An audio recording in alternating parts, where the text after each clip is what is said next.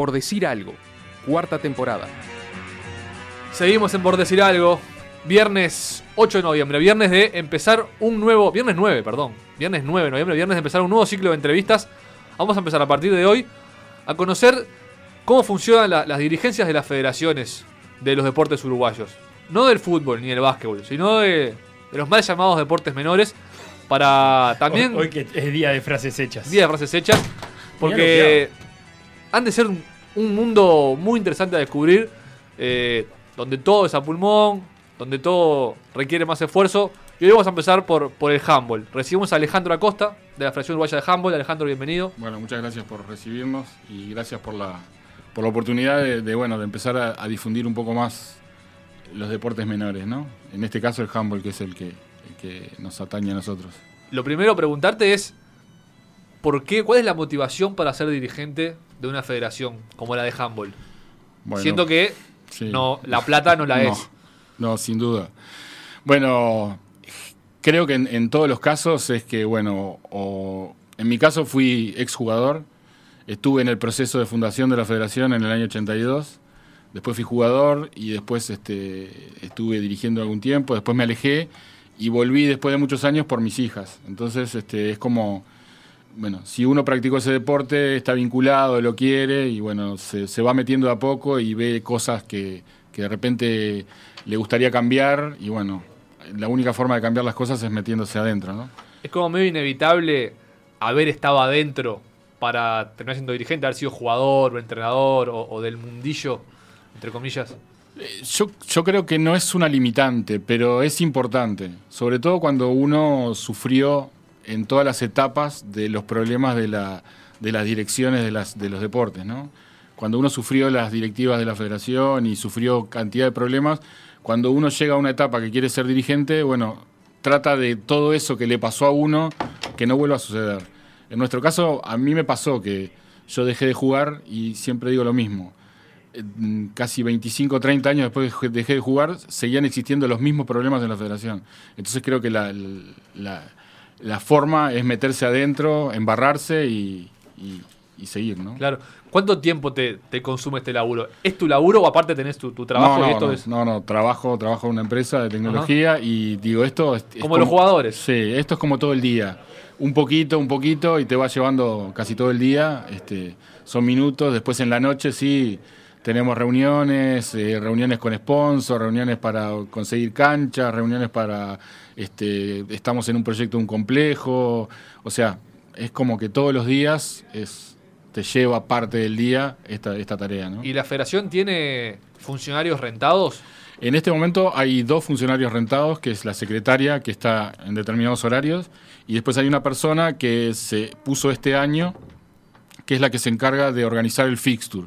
Que también eso es bastante complejo hasta ahora, lo venían haciendo personas de la directiva o alguien que ayudaba de algún club, pero se trató de como profesionalizar un poco eso y dejarlo más este más objetivamente armado. ¿no? ¿Y tiene sede la Federación de Handball? Sí, eh, hoy por hoy está en la Casa de los Deportes. Hay un, la Casa de los Deportes están casi todas las federaciones que tienen un, un como un salón y cada una tiene su, su, su espacio y ahí hasta, desde, el, desde hace muchos años está la Federación de Handball.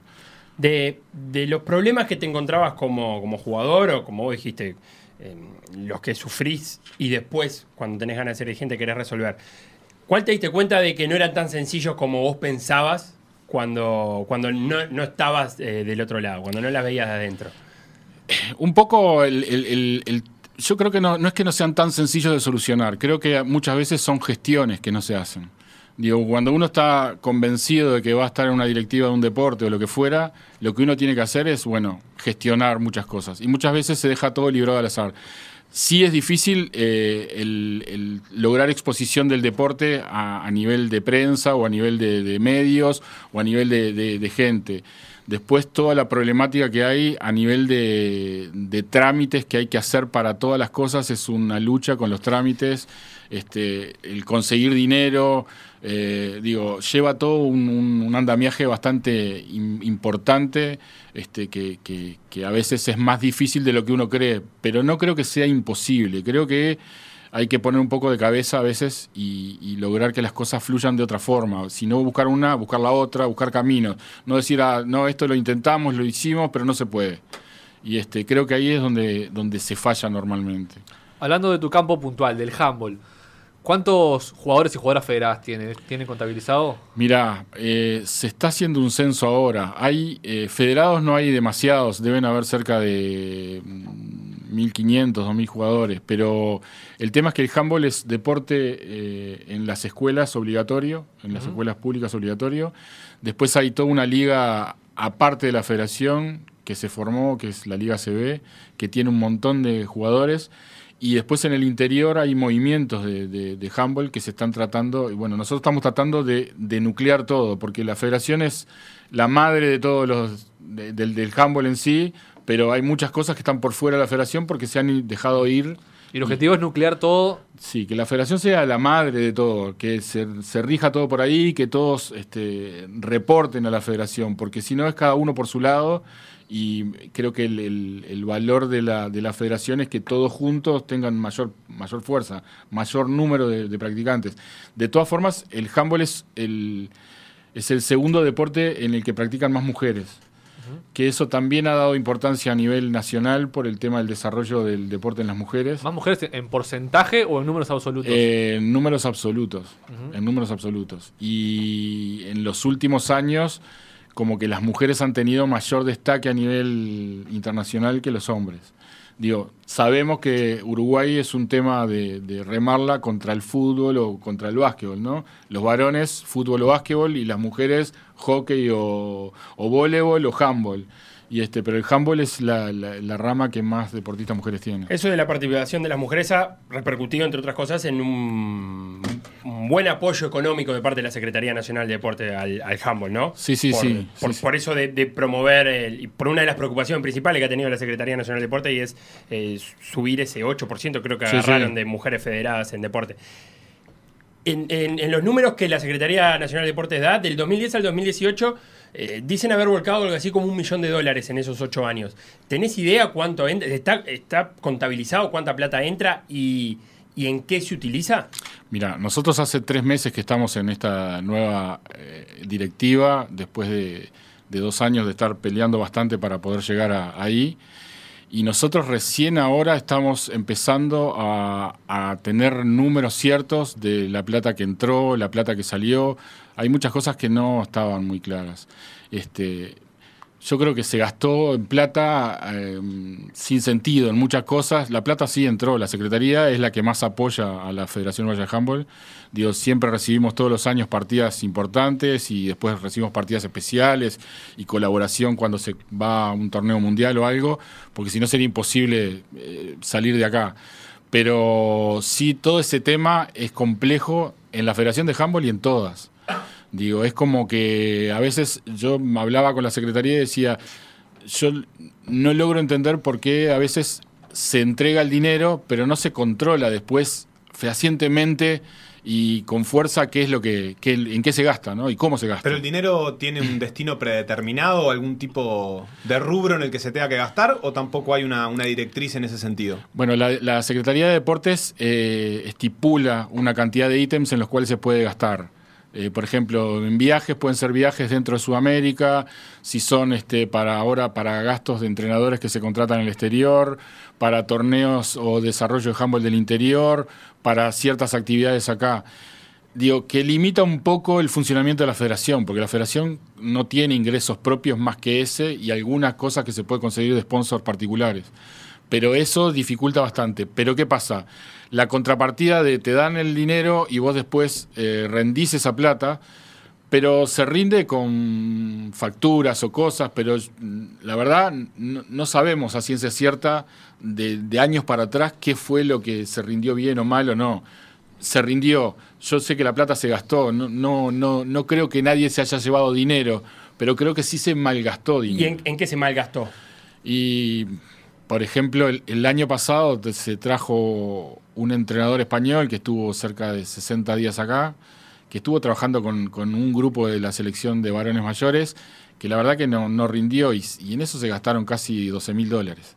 Y entonces es como decir, eh, ¿vale la pena gastar esa plata en traer un técnico cuando todavía no estamos preparados para decir, bueno, traigo un técnico como viene de repente del básquetbol o como viene del fútbol, porque tienen otra estructura, tienen otros ingresos? Creo que me parece que ahí es donde hay que decir, no, esto no es para nosotros todavía. ¿Que Creo- te estamos repitiendo un modelo que no, que no, no nos conviene? Y yo creo que sí, yo creo que tenemos que primero apuntar, primero, se apuntó a las categorías mayores, en vez de traer un técnico formador para las categorías de, de- de- de formativas. Acá siempre se apuntó todo el dinero, se apuntaba para las selecciones de los mayores, los mayores. Y los menores, juveniles, cadetes, nada. Y si nosotros no apuntamos a eso, de aquí a tres años no tenemos jugadores. De hecho, eh, ahora los, menores y los cadetes están en un. los menores fueron la semana pasada y los cadetes están en el sudamericano en Mendoza. Nosotros hicimos un, un reajuste de todo eso, peleamos un poco para, para que se brindara un poco de apoyo económico para esas elecciones. Y de hecho, se hizo un trabajo muy a, lo- a nuestra medida y muy a corto plazo, pero que nos- no- los menores salieron segunda las mujeres a nivel sudamericano y tercero los varones en menores. Y ahora los cadetes, las cadetas vienen en el, en, el, en el fixture, vienen terceras y los varones están ahí, hoy juegan el último partido por el tercer puesto, para ver si logran el tercer puesto o pueden llegar, de acuerdo a un resultado, llegar al segundo. Entonces creo que si nosotros tenemos que apuntar ahí, porque es verdad, los mayores tienen que llevarse lo suyo, pero nosotros tenemos que hacer un camino a largo plazo. Nosotros no podemos apuntar de ahora para mañana, porque ya sabemos que para mañana no vamos a lograr mucho.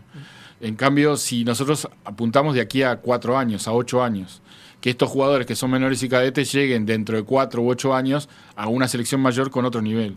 Pero creo que ese es el, eso es lo que hay que cambiar, la, la mentalidad de eso, ¿no? Algo que pasa mucho, se ve siempre previo a torneos. Creo que incluso, incluso con Humble sucedió de eh, jugadores o jugadoras haciendo rifas, vendiendo o pidiendo plata en los semáforos, ese tipo de cosas que tienen como una narración de, del dirigente villano de no somos apoyados. Eh, ¿cómo, cómo siente eso el dirigente, ese tipo de acciones? Y, y en realidad, realmente, ¿qué pueden hacer ustedes ante eso? Bueno, en, en realidad el tema es que la plata que se recibe no alcanza. O sea, es sumamente bienvenida la plata de la Secretaría, toda la plata, que todo el apoyo que se recibe, pero no alcanza. Porque las selecciones de handball, por ejemplo, en, en sala viajan 20 personas. Ahora viajaron 40 personas a un sudamericano de Mendoza y se van a gastar cerca de 16 mil dólares por cada selección. En dos selecciones, 32 mil dólares. Los varones y las mujeres fueron al Mundial de Beach en Rusia, que clasificaron. El beach es otro deporte que es- estas dirigencias anteriores nunca recibieron apoyo. Siempre fue medio de costado, alguna cosa, pero no, no considerado como, el, como parte del handball. Y el beach, desde el 2004 hasta ahora, ha clasificado en, en todos los- a todos los mundiales. Incluso en el último Panamericano que se jugó en Estados Unidos, Uruguay salió segundo en las dos ramas. Y eso como que no se toma como importante. Y para el viaje a- a Kazán, que fue el Mundial de Beach, se gastaron cerca de, no sé, eran 300, 400 mil dólares. Entre todos los gastos que hubieron, que parte se utilizó, parte de lo que se obtuvo de la Secretaría de Deportes. 300 mil dólares. Sí, sí, entre preparación, pasajes y todo lo demás. Porque hay que pagar estadía, hay que pagar inscripciones, hay, hay un montón de gastos que, que, que, que- que llevan. Hay que pagar técnicos, porque los técnicos son profesores que trabajan acá, pero de repente se tienen que ir 15, 20 días al exterior, dejan, piden licencia porque no hay un- una normativa que les pueda dar licencia cuando van en representación de Uruguay. Entonces tienen que pedir licencia en su trabajo, a veces sin goce de sueldo porque fueron más de una vez en el año. Entonces todo eso, eh, viáticos que hay que pagarles, entrenamientos, canchas. Entonces todo eso insume mucho dinero y bueno, los jugadores a veces pueden disponer del dinero para pagarlo, pero muchas veces tienen que recurrir a rifas o a semáforos. Claro. Vo- volviendo a la, a la logística diaria y deportiva de la federación, ¿cuántos partidos por fin de semana hay de handball? Y mira, eh, normalmente hay cerca de 20, 20 y pico partidos, porque hay distintas categorías, hay menores, juveniles, cadetes, mm, junior, mayores, en las dos ramas. Claro. Y es, es, es nutrido. Ahí se juega en Plaza 11, en el Cerro. Ahí va, te iba a preguntar, ¿cómo estamos de, de infraestructura para albergar esa cantidad de partidos? Bueno, eh, siempre faltan canchas. La federación no cuenta con una cancha propia, entonces depende de canchas que son de la Secretaría de Deportes o de instituciones que tienen canchas habilitadas. La cancha de handball es de 40 por 20. Tenemos otra limitante que el handball usa resina para, para, para agarrar la pelota es como una, una- como una crema pegajosa. Que eso Una es gotita. eh, sí, que, que eso ensucia el piso o mancha. Y entonces hay muchas canchas que no se puede usar resina. Y en partidos de juveniles para arriba, el no usar resina es como si vos jugaras al fútbol sin tapones. Es la misma comparación. Entonces, como te dijeran, no, me vas a estropear el pasto. Bueno, acá, pero acá nos dicen, no, nos vas a estropear el gimnasio y no hay vuelta. O sea, ¿cuántas pueden usar más o menos? Y en, en cancha se puede usar en Plaza 11, que, es que hay que comprar una resina especial porque es más liviana, no es tan buena, y en Escuela Italiana. El resto de las canchas, que es Plaza 12, que está ahí cerca de Ahí brazo oriental. ahí Plaza Oriental, ahí no se puede usar, es una cancha 40 por 20. Después, eh, te- No se puede usar ¿por qué? porque se utiliza para otras cosas. Porque el futsal también lo- los jugadores utilizan cierto producto para que no resbalarse en, en los zapatos. sí, pero eso es como fácil de limpiar. El tema Ah, es la bien. limpieza. Está. Y entonces, este, bueno, nos encontramos con eso de que este, no se puede. Ahora, ahora se habilitó una cancha nueva que se hizo en, Nicolich, este, ahí en Canelones, que es de cemento, pero ta, tampoco se puede usar resina, entonces ahí juegan las categorías más chicas. O sea que a nivel de juveniles para arriba estamos limitados a dos canchas, Plaza 11 y Escuela. Y por eso ahora estamos en, en busca de algún lugar en el cual nosotros podamos este, eh, eh, poder jugar con todo eso. ¿no? Claro, la famosa casa de la federación que muchas han conseguido o están en eso. Eh, ¿Hay un proyecto más o menos certero? Todavía es una, medio una nebulosa. Bueno, nosotros tenemos un proyecto presentado que ya se presentó a, a la Intendencia de Canelones porque en- hay un predio que está disponible y bueno, estamos avanzando bastante bien. Ya tenemos como el, el ok del, del in- del Intendente de Canelones, que es en el Parque Roosevelt, al lado de la Escuela 232 creo que es, o 272, no me acuerdo. Ahí en Camino Carrasco y Camino a la Playa. es, es- es una, es una esquina. Ahí podría albergarse el, el- el terreno, pero eso es como un proyecto que va a llevar por lo menos dos años o tres años. Y como 800 o un millón de dólares ¿no? de, de- de inversión. Eso eh, sería como lo ideal, porque ahí se va a hacer un... La idea es, tanto los planos, es dos canchas de beach, un gimnasio cerrado de 40 por 20, alojamiento para 300 personas, 350 personas, porque ese es el otro debe que tiene Uruguay, de no tener un lugar para alojar delegaciones. Claro. Que eso hace que Uruguay siempre tenga que viajar en el handball, en el fútbol, en el voleibol, en todos lados. No puede organizar nada, porque si organizás algo acá tenés que morir con las delegaciones en hoteles a un costo elevado. Cualquier torneo internacional que vos viajes de Panamericano para los Panamericanos tenés que pagar una, una gasto de 50 dólares por día por jugador, que eso te incluye alojamiento y comida. Pero tienen lugares donde cubren con eso. Claro. Eh, en los sudamericanos menores son 30 dólares por día por, por persona por alojamiento y comida. Acá en Uruguay tenés que ir a un hotel y con esa plata pagás el hotel y la comida tenés que salir a conseguirla. Entonces eso también dificulta que Uruguay no pueda organizar muchas cosas. Con lo que implica a nivel de difusión del deporte recibir delegaciones. Pienso ahora en lo que pasó con los Juegos Olímpicos de la Juventud Obviamente. en, en Buenos Aires, que hablaban que la inscripción para el, para el beach handball justamente después en los clubes era Ah, abismal. sí. Los clubes estaban pensando en, en ponerse a hacer canchas de, de beach handball porque eh, eh, Sí, la sí. repercusión de verlo en tu ciudad este, es muy grande. Sí, de, de hecho el beach handball el problema que tiene también es dónde jugarlo, porque se juegan en arena. El único lugar más o menos potable son las playas nuestras. Eh, y hay, te- hay una cancha de una asociación civil que está en Canelones, en Solimar, que tie- armaron una cancha porque había ex ju- jugadores que hicieron el esfuerzo, armaron una cancha de beach, y, y ahí es donde se practica. ¿Qué pasa? Los mundiales y los torneos internacionales son en julio, agosto. Y, la- Invierno acá. y- y las jugadoras y jugadores entrenan en Positos, en la Rambla, en pleno julio, y no hay un lugar que vos digas, bueno, puedo, este, eh, más, más abrigado, ¿no? Que tenga arena, que podamos poner arena. Como hizo el volei. Bueno, el volei tiene eso. eh, ahí se entrenó algunos días, ah, nos prestaron la cancha, pero ¿qué pasa? No alcanza las dimensiones de una cancha de beach, que son 27 por 12. Y entonces, este, bueno, pero todas esas cosas hay que. Es lo que estamos tratando de remar de a poco en, en- en- esto que estamos, ¿no? Y lo que tienen también las federaciones de, de otros deportes que la reman es la difusión. Sí, Pelear en aparecer en lugares, en que se sepa eh, quiénes juegan, quiénes salen campeón, cómo, cómo lidian y cómo trabajan con eso. Bueno, mira, nosotros ahora estamos con.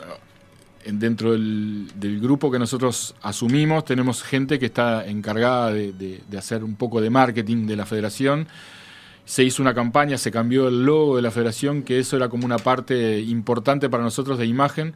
El logo que teníamos era de hace 30 años y que no tenía, tenía poco que ver con Uruguay. Entonces se hizo un concurso, se armó el logo, se hizo la, se hizo la difusión del logo y estamos tratando de llegar a, todos los medios. Lo que nosotros vemos es que eh, a, a uno que practicó de los mal llamados deportes menores siempre le da rabia cuando los informativos dice ahora viene la hora de los deportes y lo único que pasa en el fútbol y básquetbol.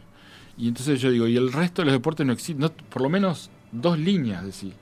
Mañana se va a jugar esto. Por ejemplo, el domingo que viene son las finales, la primera final femenina de escuela.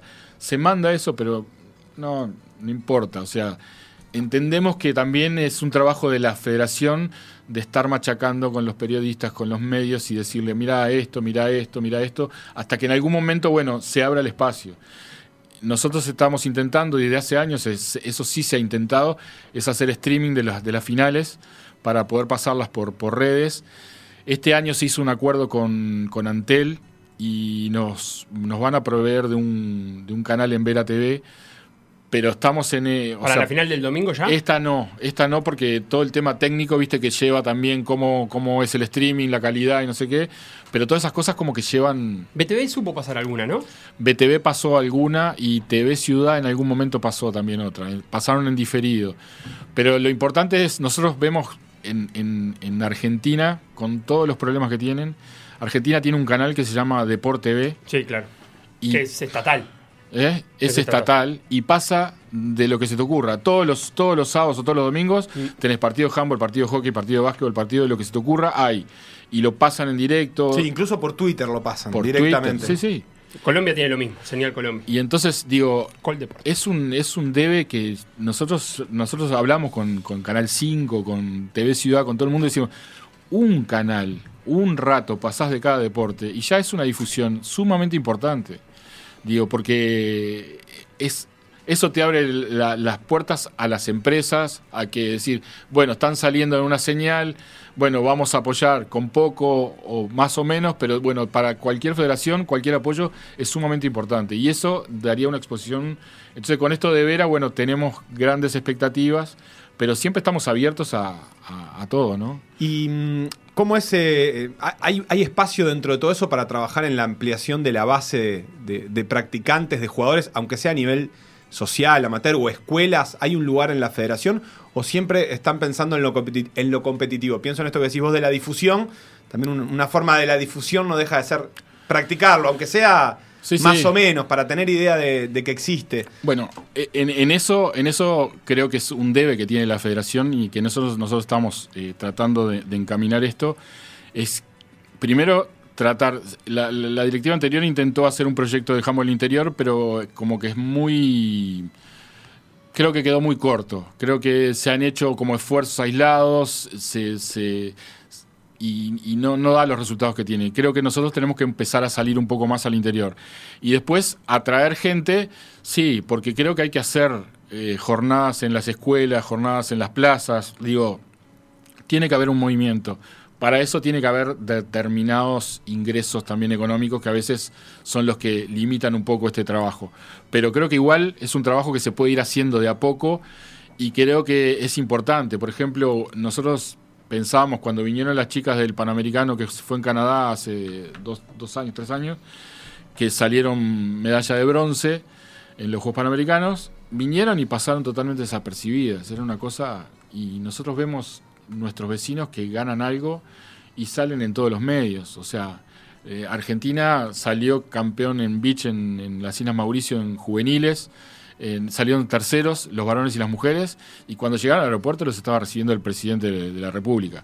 O sea, los deportes acá están como supeditados siempre a, bueno, el fútbol se recibe, el básquetbol se recibe, el resto de los deportes, bueno, más o menos, pero creo que tiene que haber un empuje también de, la parte del Estado de no apoyo de plata, sino apoyo de decir, bueno, vamos a impulsar esto, vamos a, a- ver si en los medios estatales se puede lograr cierta, cierta señal y en las plazas de deporte dar ciertas facilidades, porque también eso a veces com- complica un poco por las actividades que tienen las plazas, es muy difícil insertarte a trabajar en eso. ¿Y cómo se visibiliza o se, o se pone en contexto el lugar que ocupa eh, a nivel competitivo eh, internacionalmente Uruguay para separarlo de lo que puede hacer el fútbol o en mucho menor medida el básquetbol? Decir, nuestro lugar eh, en las competencias internacionales por ahí no pasa por eh, llegar hasta el al final o por tener a los mejores jugadores en los mejores equipos, sino que pasa por otro lado. ¿Hay, hay una forma de trabajar eso hacia afuera?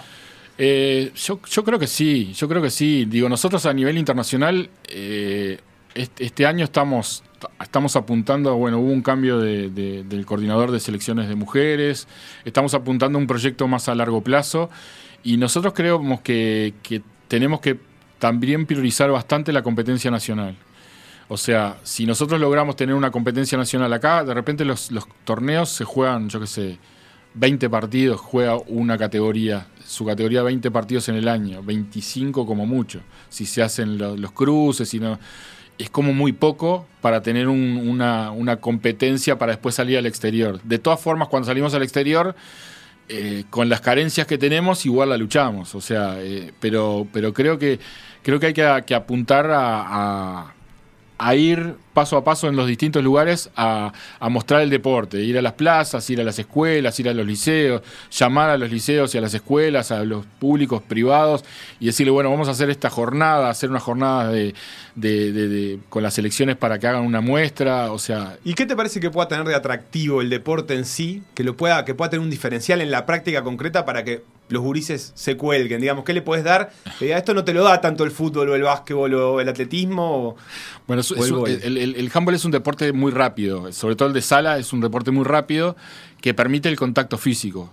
Y es como muy. eh, no llega a ser el rugby, pero digo, pero es como. Es, es, es como el fútbol en la mano, pero que podés agarrar. Y bueno, y es bastante rápido, hay jugadas muy, muy vistosas. El beach es mucho más vistoso todavía, porque tiene jugadas espectaculares de si vos haces eh, goles de 360 vale doble, si haces un gol de fly vale doble, del gol de arco a arco vale doble. Entonces, digo, tiene como unos atractivos que, que cuando la gente lo ve, cuando yo jugaba, cuando yo empecé, todo el mundo era, ah, jugás un deporte de mujeres. Claro. Y este, y entonces nosotros siempre decíamos, bueno, venía a jugar, vas a ver cómo no es deporte de Están mujeres. locos, ¿sabes el palo que se dan?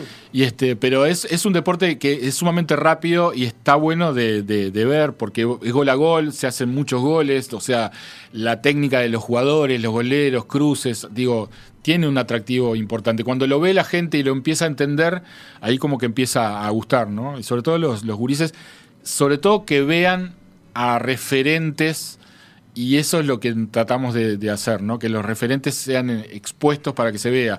Cuando se hacen torneos en la playa y, y la gente pasa, se queda y se mira, pa, mira cómo, porque, porque eso atrae, ¿no? Alejandro, muchísimas gracias por, por este rato. Mucha suerte eh, Bueno. en todo este proyecto y estaremos en contacto para una otra ocasión, sin duda. Bueno, muchísimas gracias por la oportunidad y digo, me parece espectacular esto que están haciendo y la verdad que, bueno, gracias, gracias enorme porque la verdad que es necesario. Vamos arriba, a las órdenes. Ya seguimos.